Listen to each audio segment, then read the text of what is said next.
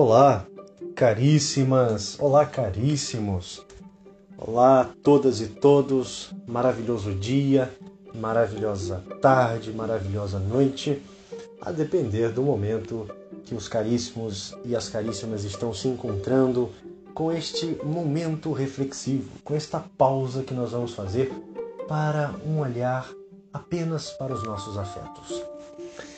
O nosso encontro de hoje, nessa, nesse momento de fala, tem a ver com uma reflexão muito encantadora, muito intensa sobre o nosso conjunto de afetos.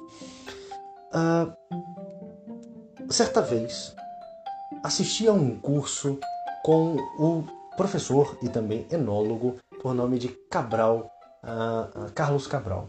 E ele tem um canal no YouTube que se chama Cabral dos Vinhos. Ele é um enólogo do, do grupo Pão de Açúcar, ou seja, um homem que entende dos vinhos. Né?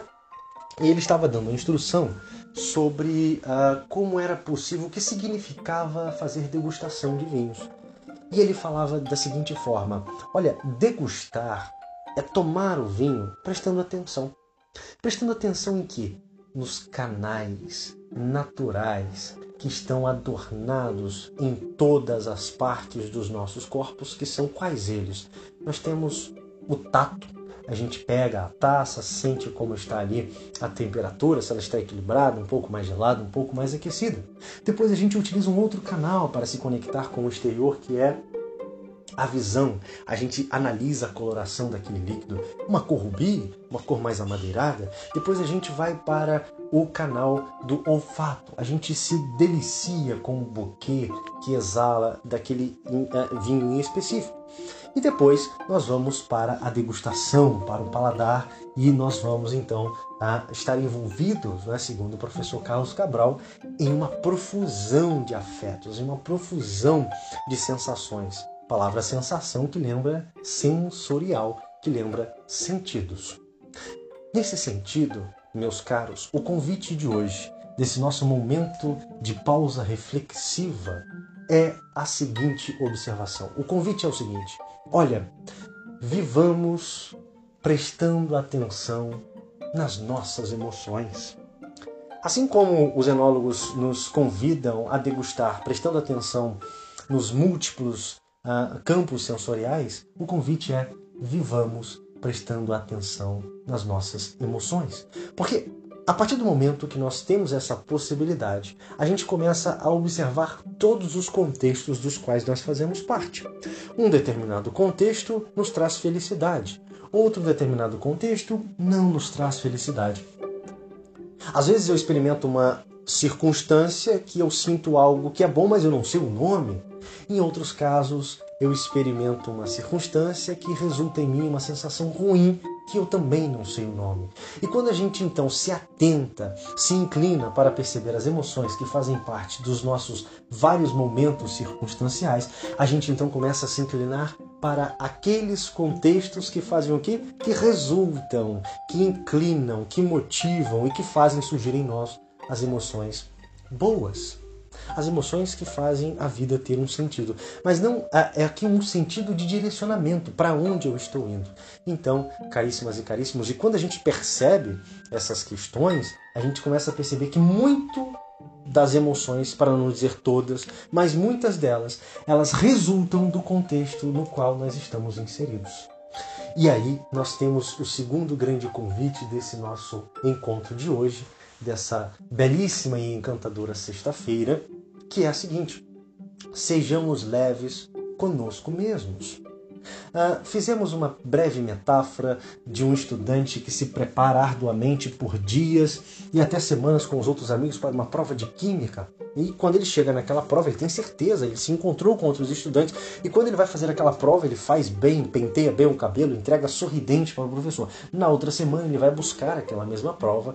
E quando ele volta já confiante de que seria uma nota maravilhosa, valendo 10, ele tira 3,7.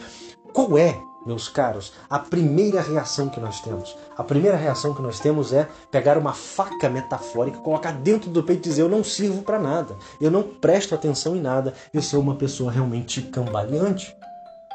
Mas Essa trajetória, talvez ah, esse estudante não percebeu as emoções que faziam parte do seu contexto. Por exemplo, por exemplo, esse que vos fala, eu, professor Elana Peçanha, eu sou sensível, senhoras e senhores, a um local muito quente. Então, se eu estiver num local muito quente, eu não consigo refletir muito bem.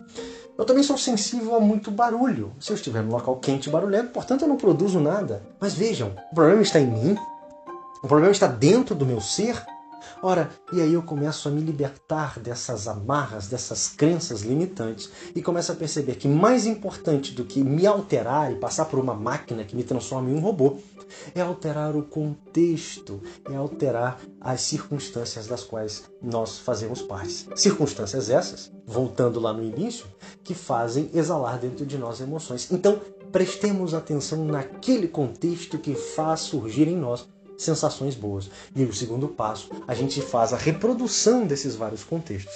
E num terceiro momento a gente vai ser o quê? Leves com a gente mesmo. E o terceiro convite de hoje, qual é? Mais importante do que a ação é a reação que temos em relação a algo que fizemos. Que tem a ver justamente com essa mesma metáfora do estudante que se preparou e que ao final não foi bem na prova. Vai que, por exemplo, ele tinha também sensações, era muito sensível ao calor e o ar-condicionado da sala estava quebrado. Aquilo vai ter uma influência gigantesca no seu processo de confecção daquela prova, daquele certame. Então veja, o problema não está dentro dele, está no exterior.